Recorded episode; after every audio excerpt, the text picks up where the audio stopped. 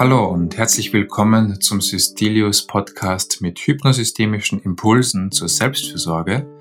Heute im Podcast zu Gast ist Heiko Pfister, Gesprächs- und Musiktherapeut hier in der Systelius Klinik. In dieser Podcast-Episode erfahren Sie, wie Heiko Pfister sich zum erfolgreichen Kinder- und Jugendpsychotherapeuten gescheitert hat, warum manchmal eine kleine Entscheidung bereits große Auswirkungen mit sich bringt, was Heiko Pfister an der Hypnosystemik besonders gefällt, warum die hypnosystemische Therapie eine mittelhirngerechte Therapieform ist, welche hypnosystemischen Selbstfürsorgeübungen Heiko Pfister für sich selbst nutzt, welche Bücher er Klientinnen und Klienten empfiehlt und was notwendig ist, damit nachhaltige Veränderung entstehen kann. Freuen Sie sich auf ein Gespräch mit vielen Anekdoten, Analogien und konkreten Übungen. Hier ist Heiko Pfister.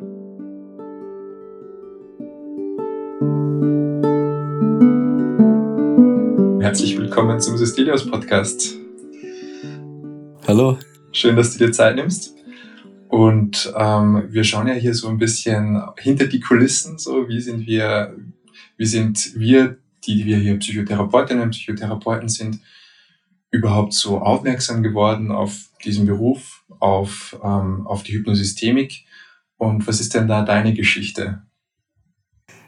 Also auf eine Art, ähm, ich sag ganz gern, ich habe mich hierher gescheitert. ähm, mit der Biografie, mit der ich mit, ähm, das ging schon los, dass ich äh, an meiner ersten Schule gescheitert bin oder am, am Abitur, weil ich dann gemerkt habe, dass ich da Energie in was reinstecken muss, mhm. was mir damals als jungen Kerl nicht zu vermitteln war. Ja, so.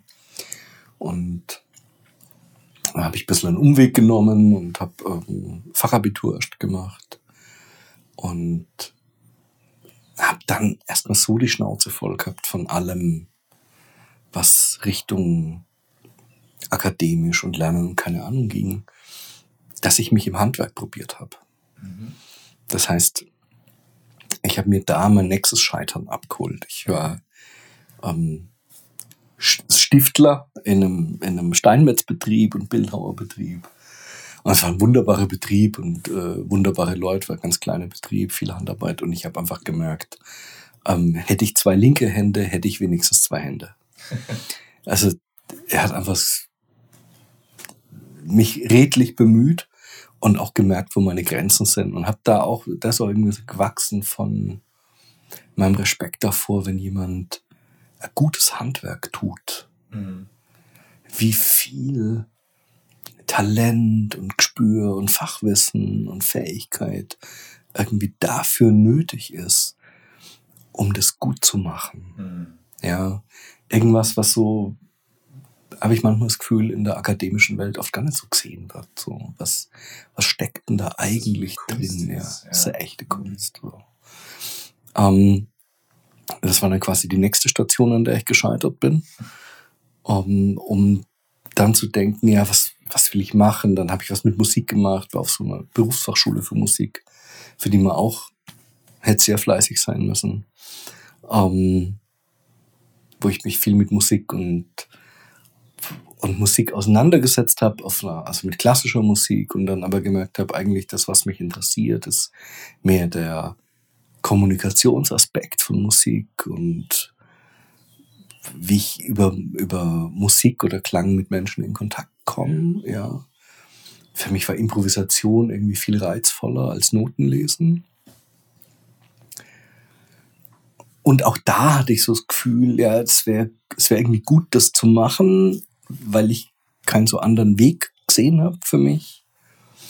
Ähm, und wie ich gerade so in der Krise quasi damit war, mit dem Gefühl, okay, nächster Schritt wäre jetzt eigentlich Konservatorium oder Musikhochschule oder sowas. Und gleichzeitig zu merken, okay, und ich committe mich auf ein lebenlanges, nicht nur Lernen, sondern lebenlanges Üben mit ähm, diszipliniertem Dransein und, ähm, und Hingabe daran auf eine Art und Weise, wo ich sage, dazu war ich nicht in der Lage in dem zu dem Zeitpunkt. Das war ich nicht. Ja. So. Also ich bin quasi sehenden Auges aufs nächste Scheitern zugelaufen. Und in dem Moment wurde eine äh, Kommilitonin oder Mitschülerin, muss man da noch sagen, an der Berufsfachschule, wurde krank und hat gesagt, ich habe mich angemeldet für einen Workshop über Musiktherapie. Ich kann nicht hin, geht jemand hin. Und ich habe gedacht, wieso nicht?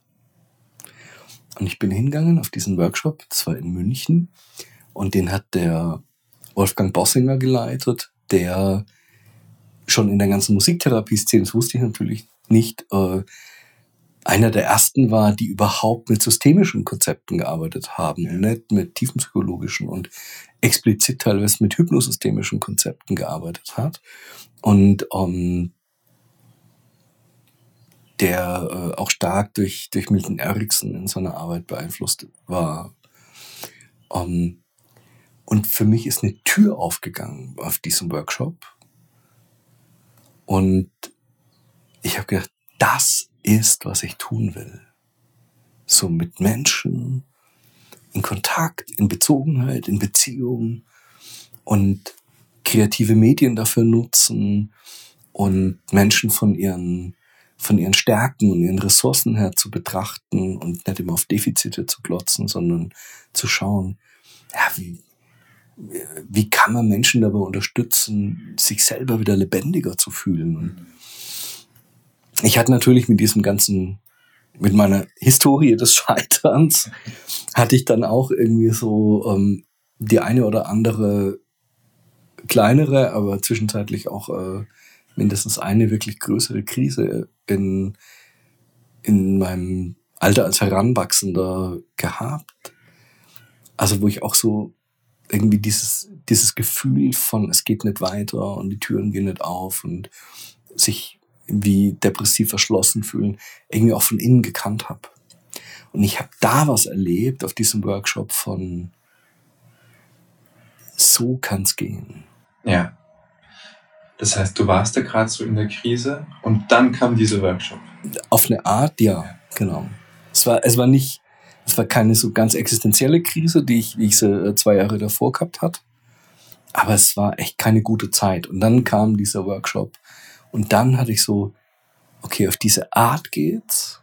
Mhm. Und sowas möchte ich machen. Hab sofort sämtliche Bewerbungsschreiben, die ich an äh, an Konservatorien und Hochschulen hatte, ich drei, vier Anmeldungen auf Aufnahmeprüfungen, habe alles zurückgezogen, habe gesagt, ich komme nicht und habe alles auf eine Karte gesetzt und habe äh, in Heidelberg mich angemeldet für die Aufnahmeprüfung für Musiktherapie mhm. und habe schon angefangen mit meinen Lehrern an der Berufsfachschule zu reden und gesagt, wenn ich das nicht bestehe, die Aufnahmeprüfung in Heidelberg, muss ich durchfallen, damit ich noch ein Jahr habe, um mich vorzubereiten. Also ich habe da schon irgendwie so, das will ich. Und ab da hat irgendwas total Klick gemacht. Ja, ja da, da habe ich dann gemerkt, wow, wenn ich auf was Bock habe, dann kann ich mich engagieren. Und dann kann ich mich auch hinsetzen und lernen. Und dann kann ich auch üben. Und dann kann ich, ähm, dann komme ich in meine Kraft und dann komme ich in meine Energie. Das ist gar nicht, dass ich ein chronisch fauler Strick wäre, sondern dass es irgendwie eher ähm, ich keinen Sinn da drin gesehen habe ja. als jüngerer Mensch. Wofür all das? Und da war der Sinn. Mhm. Und da, da ging dann irgendwas, da ging tierisch eine Tür für mich auf und dann ging's los so. Ja. Und dann habe ich das studiert und dann habe ich ähm, jahrelang als Musiktherapeut gearbeitet und war aber quasi vom ersten Moment an schon durch diesen Workshop vom Wolfgang ähm, ganz klar in dieses systemisch denken, hypnosystemisch denken, ressourcenorientiert denken, Menschen von ihren Potenzialen her anschauen.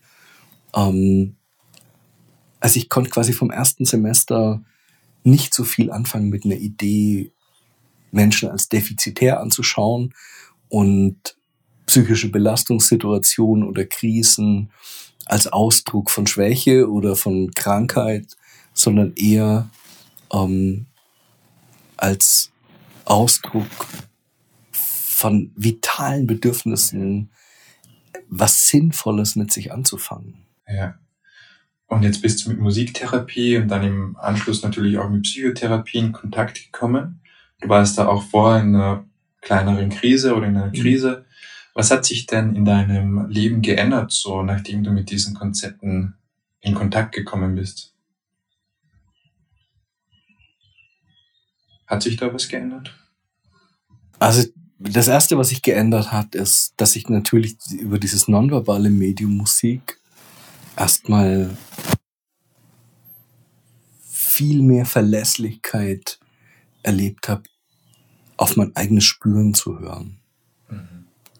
Also mich als ein Wesen zu betrachten, das nicht nur so aus Großhirnrinde und Denken besteht, sondern dass das, was an Intuition in mir ist und lebt und was ich immer irgendwie wahrgenommen habe, darüber in Kontakt mit der Welt zu sein, dass das auch oft trägt. Ja. Nicht im Sinn von, dass es die einzige Quelle von, nicht die einzige Quelle ist, aus der ich Entscheidungen treffe, aber dass das irgendwas ist, wo da ist eine wichtige Information immer für mich drin, auf die ich zumindest mal hören sollte. Ja. So. Ja. Und das, dem zu vertrauen mhm. und zu sagen, da stimmt was drin. So. Das war, glaube ich, ziemlich wichtig. Und in dieser Praxis musiktherapeutisch zu arbeiten und da von Anfang an eine psychotherapeutische Perspektive auf Musiktherapie zu haben. Und es gibt andere hochwertvolle Perspektiven auf Musiktherapie und andere Arten, ähm, musiktherapeutisch tätig zu sein, die hochhilfreich und wunderbar sind und wo ich viele Kollegen und Kolleginnen sehr bewundere für das, was sie da tun, die jetzt nicht musiktherapeutisch, psychotherapeutischen, sondern vielleicht einen heilpädagogischen oder Neuro, Neuroperspektive einnehmen. Ich finde das alles wunderbar. Und ich war eher in diesem, von, von Anfang an in diesem psychotherapeutischen Denken unterwegs. Mhm. Und da war es irgendwie auch ein natürlicher Entwicklungsprozess. Ich habe mich dann mehr und mehr auseinandergesetzt, weil es mich dann angefixt hat mit den systemischen Ideen auch, schon im Musiktherapiestudium. Das heißt, ich habe es immer irgendwie aus einer bestimmten Perspektive aus betrachtet, habe die auch immer wieder von anderen Seiten beleuchtet, also durchaus mich mit ähm, verhaltenstherapeutischen und tiefenpsychologischen Konzepten auseinandergesetzt. Aber meine Homebase war eine andere, ja. von der ich euch gedacht habe. Und dann war das irgendwie so ein Entwicklungsschritt, weiterzugehen und ähm, auf dieses Musiktherapiestudium dann nach vier, fünf Berufsjahren auch nochmal berufsbegleitend die Kinder- und Jugendlichen Psychotherapieausbildung in Verhaltenstherapie draufzusetzen. Mhm.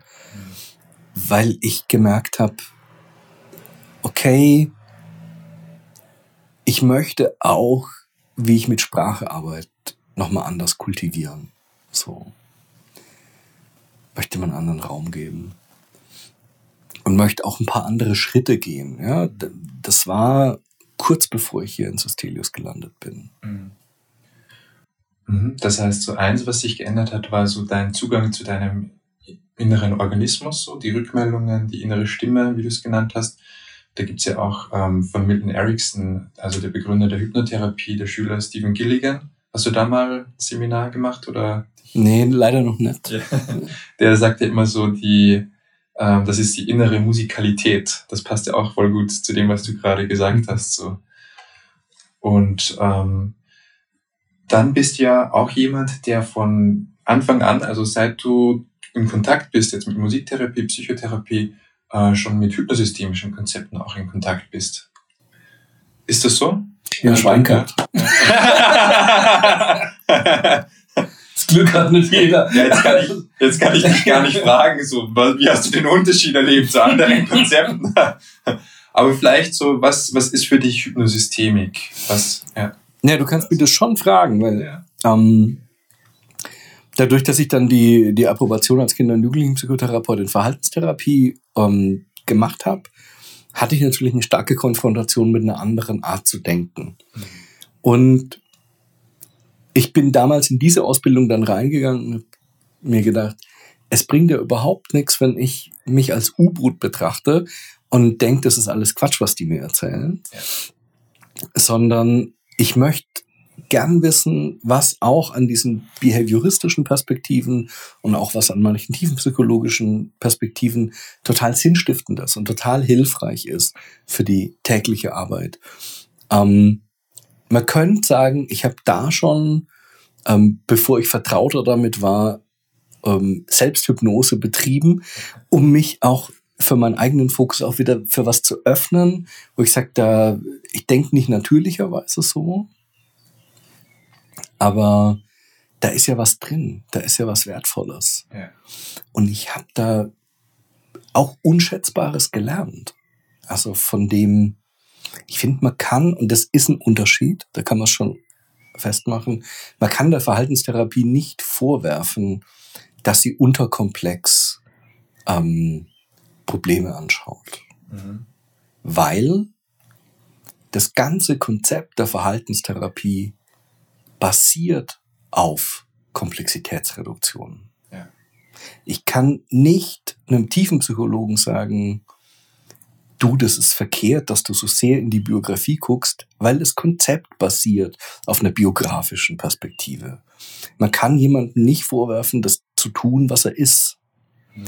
Und ich fand da ganz viel hilfreich bis heute, wo ich denke, es gibt immer einen doppelten Boden dadurch, dass ich seriös Verhaltenstherapie auf eine seriöse Art gelernt habe, sagen, was das eine, was VT kann, ist immer aus einer Analyse Handlungsmöglichkeiten generieren. Mhm. Das ist saugut. Mhm. Das ist saugut, als das mitzutragen, ja. Und wenn dir nichts einfällt, gibt es eine Struktur, wie dir was einfällt. Mhm. für jemanden, der noch keine Psychotherapieerfahrung hat oder vielleicht ein bisschen Psychotherapieerfahrung, was würdest du sagen, ist das, was die Verhaltenstherapie ähm, da wirklich ein Kernangebot ist, ein Kernbeitrag ist, um also Selbstfürsorge zu betreiben oder, oder wie du es gesagt hast, lebendiger zu werden, ähm, mehr im Einklang der eigenen Werte zu leben? Ja, ich glaube, was die Verhaltenstherapie gut macht, ist drauf gucken, analysieren und eine lineare Kette aufzubauen. So nach dem Motto, da fängt's an, mhm. so prozessierst du das in dir, das sind die Auswirkungen und das kommt dabei raus. Mhm. Ähm, und wenn du jetzt diese und jene Schlüsse ziehst, kannst du dir selber beibringen, etwas anderes zu lernen. Ja, ja indem du sagst, ja, wenn ich das und das tue, das verstärkt mich, das gibt mir ein positives Feedback und dann werde ich es wahrscheinlich häufiger tun. Ja, ja ähm, auch zu verstehen, dass wir Dinge tun, um damit es uns kurzfristig besser geht, die vielleicht langfristig ungünstige Auswirkungen haben. Da ist es ein saumäßig scharfes Schwert, weil es eben durch die Gnade der Komplexitätsreduktion unglaublich ähm, auf den Punkt zuschneidet. Und sagt, wir lassen mal alles weg. So, was nicht unbedingt notwendig ist anzugucken und schauen nur auf eine lineare Kette. Und das ist die größte Stärke und das ist die größte Schwäche.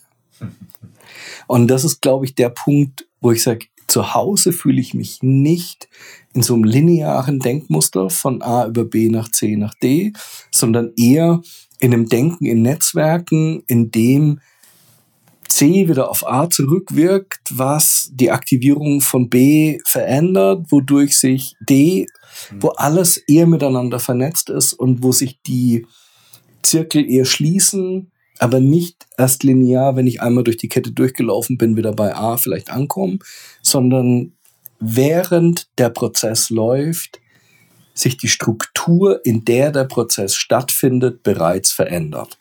Mhm.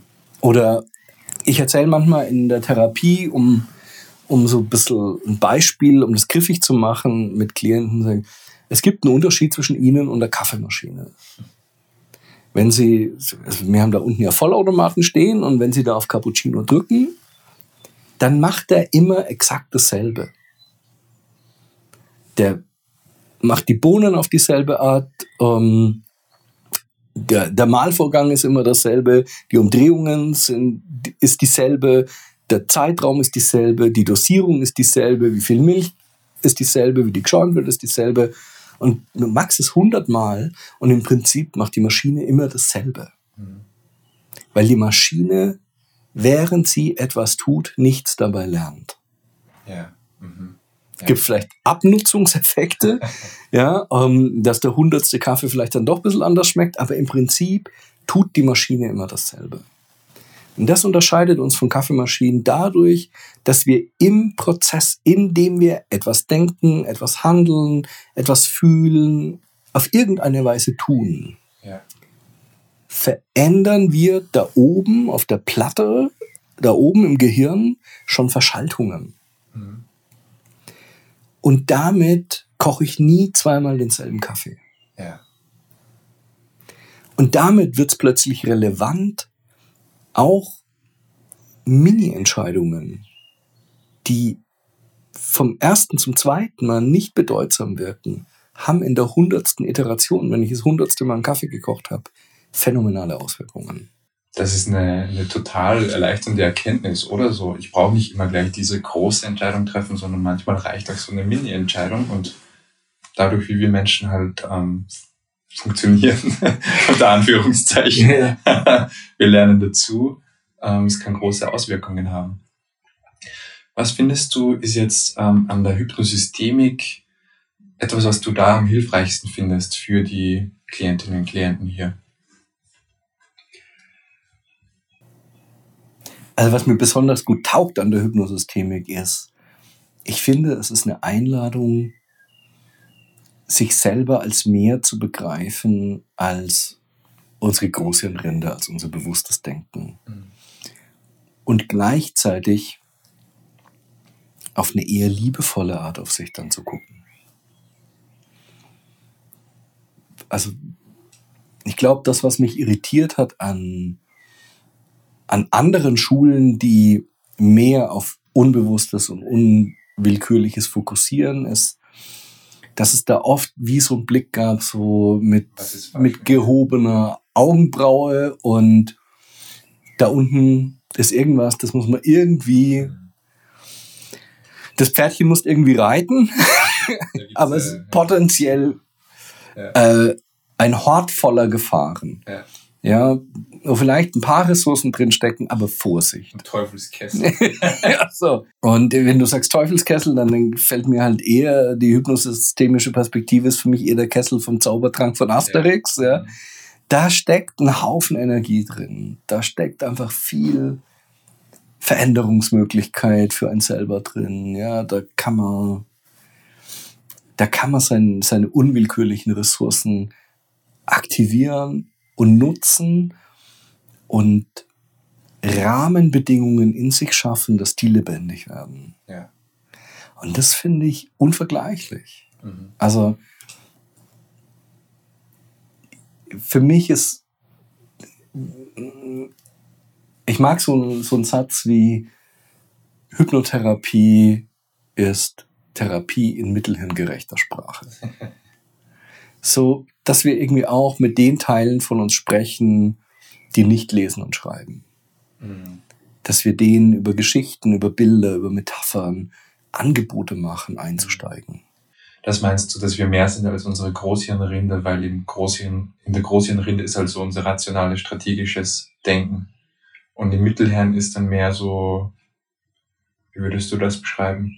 Naja, pff, unser Eingebundensein als Säugetiere in die Welt. also unser, unser Erleben, unser, unser um. bildhaftes Sein. Hm.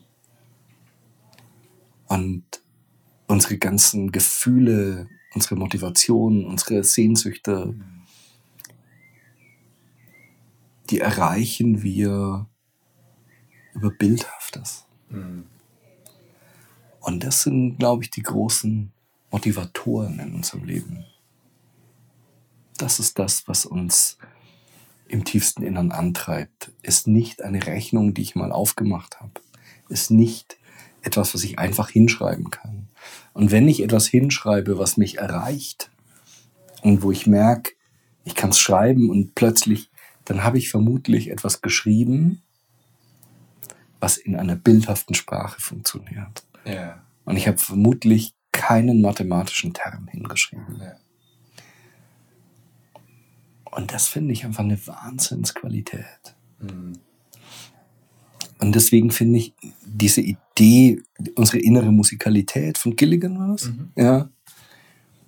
Ich finde es wahnsinnig ansprechend, weil ich finde, der Sprung zwischen verbaler, nonverbaler Therapie ist in diesen hypnotherapeutischen, hypnosystemischen Konzepten Ja. viel kleiner. Ja. Weil ich auch versuche in der Hypnotherapie und in der hypnosystemischen Therapie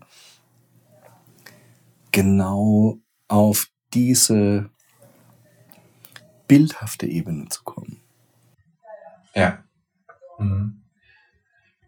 Wie nutzt du denn das für dich selber so? Nutzt du das für dich selber?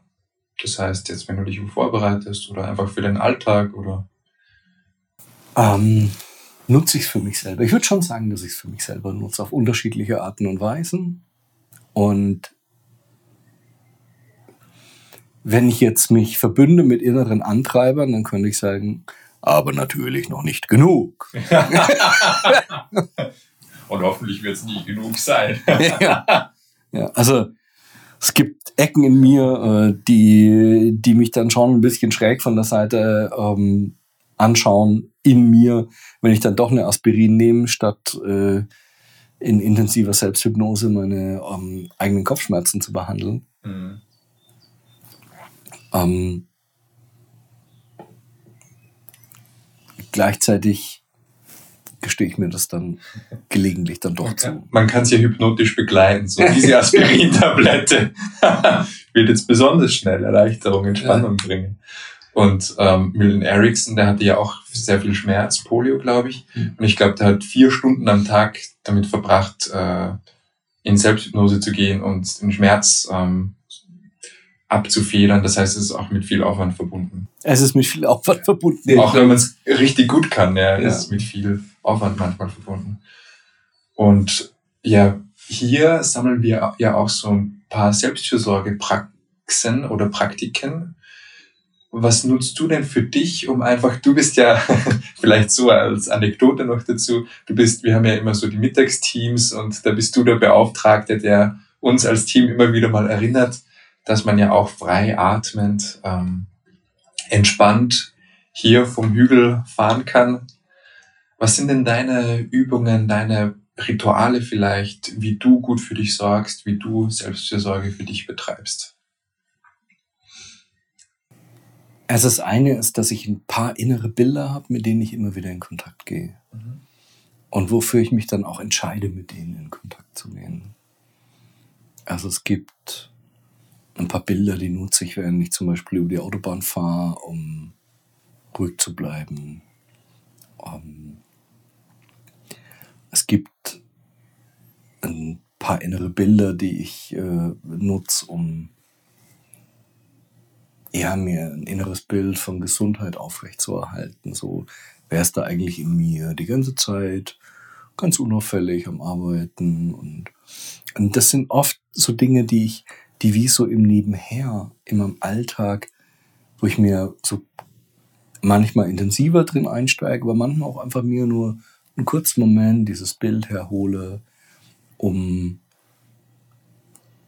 um in mir was zu aktivieren oder auch darauf zu achten, gerade in so Großteamsituationen, was ist jetzt eigentlich eine Körperhaltung, die mir gut tut? Ja. Tut es mir gerade gut zu sitzen oder stehe ich jetzt einfach auf? Oder setze ich mich mal am Boden oder so?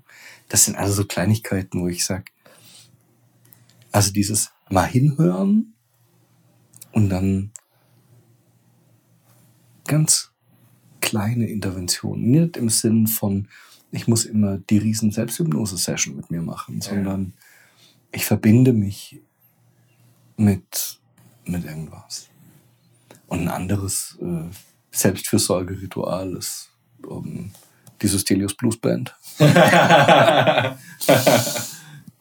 die jetzt leider unter Corona etwas leidet, ähm, was unseres, unser wöchentliches Proben ein wenig äh, ähm, behindert.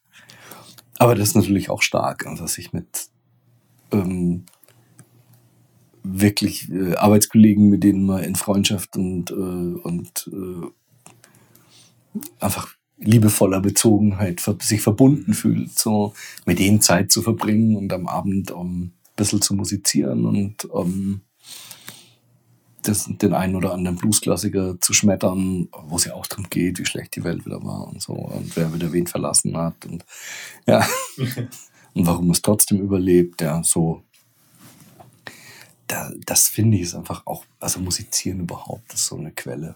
Mhm. Ja, singen von Selbstfürsorge. Und dann immer, also für mich ist wichtig, wo, wo gibt es Raum im Alltag, das einzubauen. So als, als etwas, nicht nur was tue ich, sondern auf welche Art tue ich es. Ja. Und es gibt Phasen, in denen ich es als stärkend erlebe, für mich in den Gruppen mehr Trancen anzubieten. Ja. Ich habe das total gemerkt, als ich hier meine Rolle gewechselt habe. Ich war ja ähm, vier Jahre Musiktherapeut hier am Haus und bin jetzt das fünfte Jahr Gesprächstherapeut hier am Haus. Ähm, und als Musiktherapeut was für mich ein ganz natürlicher Umgang. Zweimal die Woche war Klang draus. Ja. Auf die eine oder andere Art und Weise. Ich habe da in zwei Gruppen gearbeitet als Musiktherapeut. Ich hatte vier Gruppen, wo ich Chancen hatte, irgendeine Trance-Übung klangorientiert zu machen. Und zweimal die Woche im Mittel habe ich das genutzt, ja. weil ich da einfach drauf stehe. So. Ähm, und dann habe ich die Rolle gewechselt dann habe ich die Rolle gewechselt und es hat ein bisschen gebraucht, bis ich kapiert habe, was da fehlt. Es war einfach. In meiner Gesprächsrolle ist es mir zu Beginn gar nicht so leicht gefallen, so viel mit draußen zu arbeiten, wie ich es als Musiktherapeut gemacht habe. Ja. Und ich, was ist denn das für eine Spannung, die da plötzlich so in mir ansteigt? So, was ist? Irgendwie fühlt sich da was unbequem dran an. Ähm, und dann habe ich das so gemerkt, so, hey, das ist nicht nur für die Klienten, es tut auch mir gut. Mhm. Mir immer wieder diese Momente zu gönnen, in denen mein unwillkürliches Luft hat, durchzuschnaufen und was, mir was zu erzählen. Und wenn ich mir diese Fenster nicht so gebe, dann steigt in mir die Spannung. Mhm. Und auch das nutze ich gezielt, dass ich, ich sage so, wir haben ein reichhaltiges Angebot mit Trancen sehr zieldienlich zu arbeiten. Sogar mit Vorteilen, mehrere Themen, die in der Gruppe gerade dran sind, in einer Trance miteinander zu bearbeiten. Ja.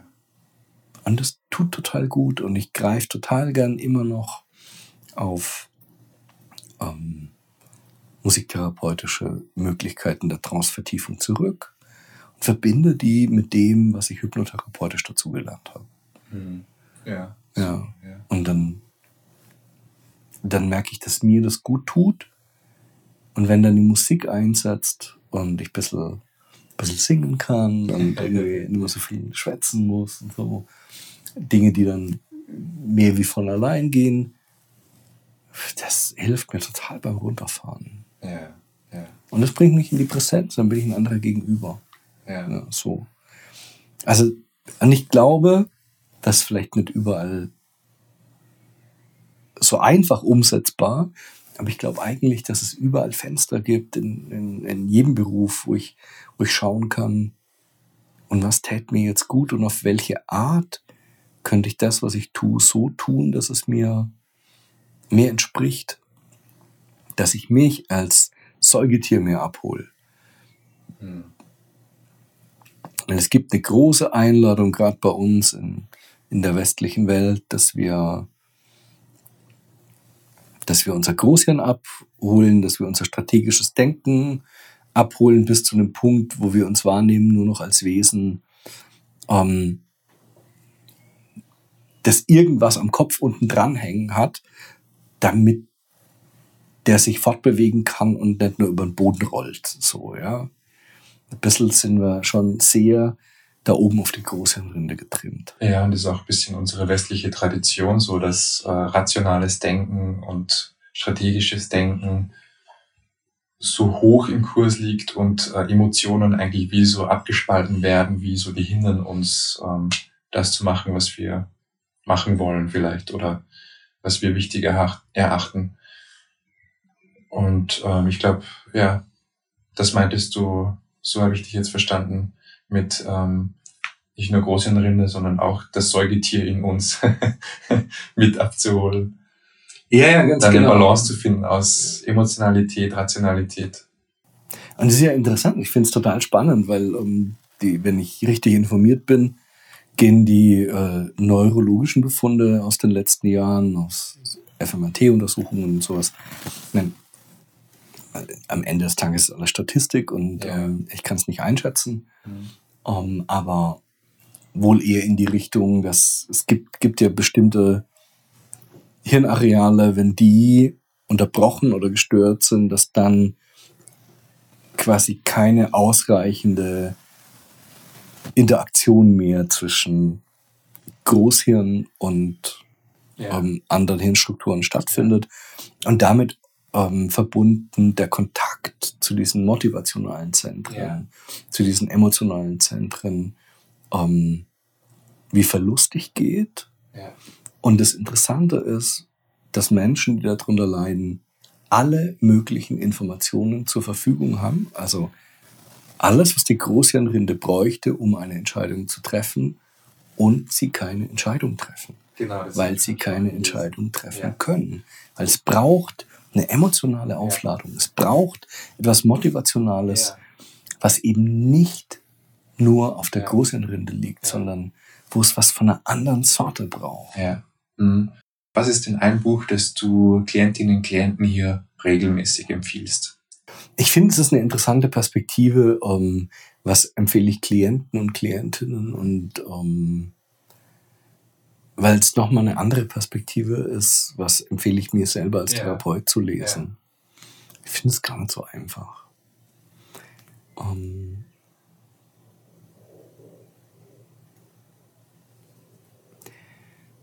ich könnte eher so sagen,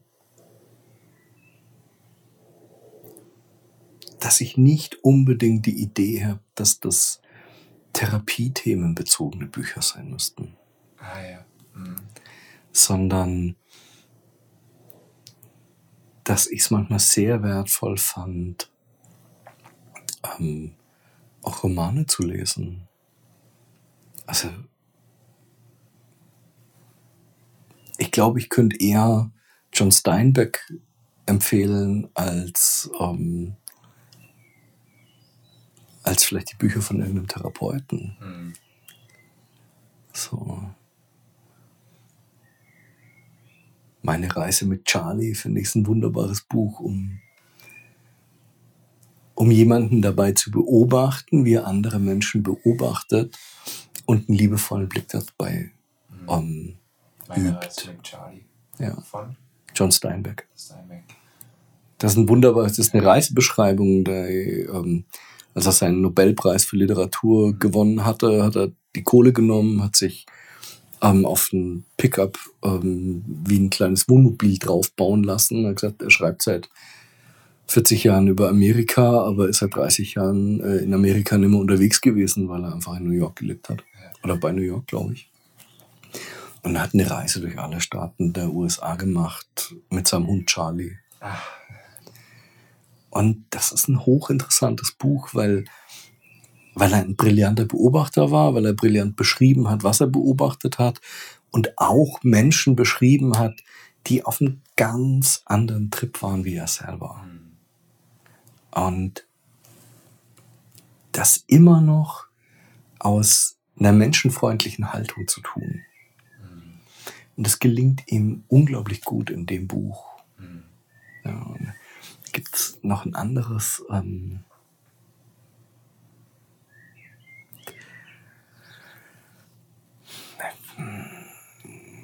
ich weiß jetzt nicht genau, wie es heißt, die Lagune des Lebens oder so.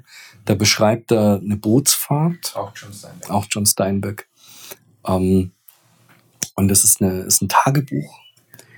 Und das sind aber Menschen, mit denen er diese Reise gemacht hat, die später als Romanfiguren in seinen Büchern vorgekommen sind. Das ist auch ein ziemlich interessantes Buch, vor allem die ersten 100 Seiten. So, mhm. So sowas könnte ich empfehlen, weil ja. ich finde, es ist total wertvoll, sich ähm, da drin zu üben, ähm, auf so eine Art auf sich zu blicken.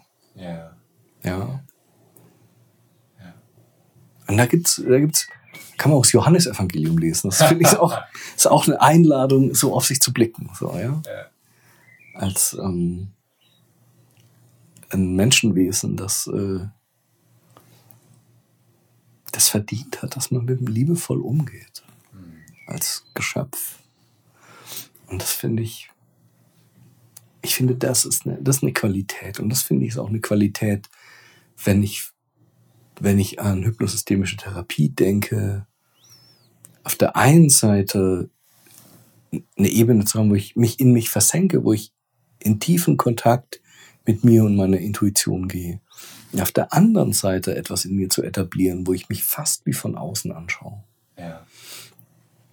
Und wo ich aus der Situation mal wie zurücktrete und sage, und jetzt, während ich hier auf dem Stuhl sitze und noch dies oder jenes ähm, in mir vorgeht oder ich dies oder jenes erleide, könnte es was in mir geben, was wie einen Schritt zurücktritt oder wie von einer Haushaltsleiter so schräg von oben guckt und mich mal von außen beobachtet und sagt, was bräuchten der gerade? Mhm was täten dem gerade gut? Yeah. Und wie wäre es eigentlich, wenn ich statt weiter auf mir rumzuhacken, was übrigens eine Kompetenz ist, weil ich kann nur auf mir rumhacken, wenn ich mich ein Stück weit von außen betrachten kann. Ja, ich muss ja quasi das irgendwie beurteilen, um es verurteilen zu können. Also steckt da drin schon die Chance, weil da drin steckt schon was drin von, ich gucke von außen auf mich drauf und ich mache es auf eine Art und Weise, die ziemlich ungnädig ist. Aber ich gucke schon mal auf mich drauf. Wenn ich dann noch irgendwie mehr und mehr lernen könnte, auf eine andere Art auf mich drauf zu gucken. Und dieses Eingebundensein von mir in unterschiedliche Gegebenheiten erstmal anzuerkennen, so wie es ist bevor ich in Veränderung gehe. Erstmal als das, was es ist, zu sehen und mich als Menschen, der da drin gerade verhaftet ist, zu sehen, wie von außen. Und dem Menschen erstmal freundlich begegne. Ich glaube, dann entsteht Veränderung. Aber nicht dadurch, dass ich auf Veränderung fokussiere, sondern dadurch, dass ich auf eine Beziehungsgestaltung mit mir selber fokussiere, die einfach aus dem liebevollen Raum getragen ist. Das sind die perfekten Schlussworte. Vielen Dank, dass du dir Zeit genommen hast.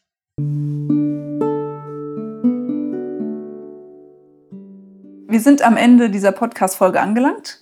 Wenn Ihnen dieses Format zusagt, Sie Wünsche oder Feedback haben, schreiben Sie uns gerne unter podcast.systelios.de. Besonders in Zeiten wie diesen ist es wichtig, gut für sich zu sorgen. Machen Sie Ihre Kolleginnen und Kollegen, Klientinnen und Klienten oder Menschen, die Ihnen nahestehen, gern auf dieses neue Podcast-Format der Systelius Klinik aufmerksam und helfen Sie uns, unsere Angebote für eine gelingende Psychohygiene möglichst vielen Menschen verfügbar zu machen. Mehr Informationen zum Podcast und zum Klinikangebot allgemein finden Sie auf unserer Webseite www.sistelius.de. Danke, dass Sie mit dabei waren und wir freuen uns darauf, Sie auch in den kommenden Folgen im Sistelius Podcast begrüßen zu dürfen. Tschüss und bis bald. Bis bald. Bis bald.